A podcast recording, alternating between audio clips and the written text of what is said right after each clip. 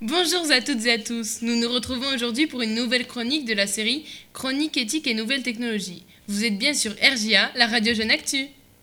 Aujourd'hui, nous allons aborder le sujet de la PMA, la procréation médicalement assistée. Pour débattre sur ce sujet, nous accueillons aujourd'hui deux invités, Tiffaine Dejean Bonjour. et Léana Ligné. Bonjour. La PMA, procréation médicalement assistée, appelée aussi assistante médicale à la procréation, est un ensemble de plusieurs techniques médicales qui permettent de concevoir un enfant dans les cas d'infertilité, de stérilité, mais aussi d'éviter la transmission d'une maladie grave à la progéniture. Ces techniques possèdent des aspects psychologiques, éthiques, sociaux et légaux. Elles consistent à manipuler des gamètes afin de pouvoir réaliser une fécondation et ainsi d'engendrer un enfant.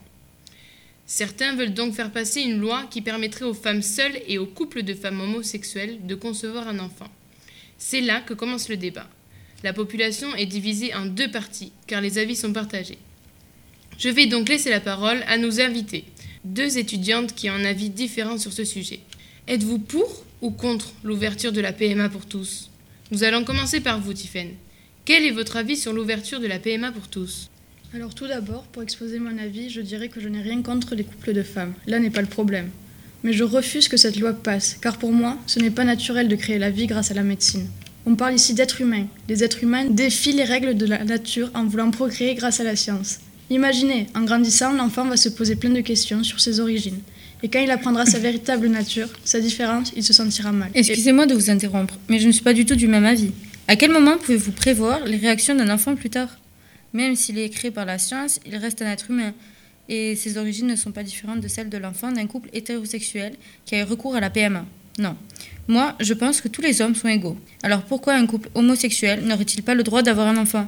Je pense que sa réaction future ne peut pas être anticipée.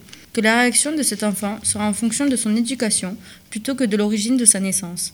Ce serait injuste de priver des personnes d'être parents car ils sont de même sexe, alors que les couples hétérosexuels en ont le droit. Oui, mais la question de l'origine que peut se poser un enfant est double. Elle ne dépend pas de son éducation. Par exemple, un enfant peut se demander comment il est venu au monde, ou plus généralement, comment on fait les enfants. Alors autant interdire la PMA à tous Quelle différence y a-t-il? Calmez-vous, ceci ne doit pas vous énerver. Reprenons plus calmement. Oui, excusez-moi, mais je trouve ça immoral ce genre de propos. Alors partons sur un autre axe. Vous ne trouvez pas cela juste que les couples homosexuels n'aient pas le droit à la procréation médicale?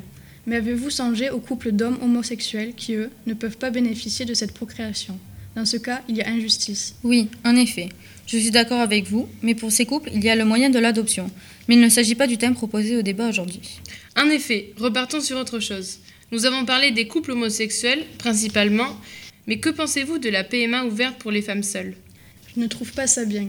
Que deviennent les repères familiaux de l'enfant? Une femme ne peut pas élever un enfant seul. L'enfant a besoin de son père, d'un modèle masculin, comme de sa mère. Les règles naturelles ne sont pas respectées. La nature nous a créés afin que nous ayons un père et une mère. Pourquoi les hommes veulent-ils changer cela? Si nous sommes comme ça, c'est pour une raison. Ah oui? Et comment font les enfants dont un des parents est mort ou parti? Ou bien les enfants dont les parents sont divorcés? Et qu'est-ce qui nous dit que la mère ne trouvera pas un compagnon ou une compagne par la suite? L'enfant n'est pas destiné à grandir seul. Et puis, il peut avoir un modèle masculin auprès de sa famille, comme son grand-père ou son oncle par exemple. Bon, on ne peut définitivement pas départager les deux côtés.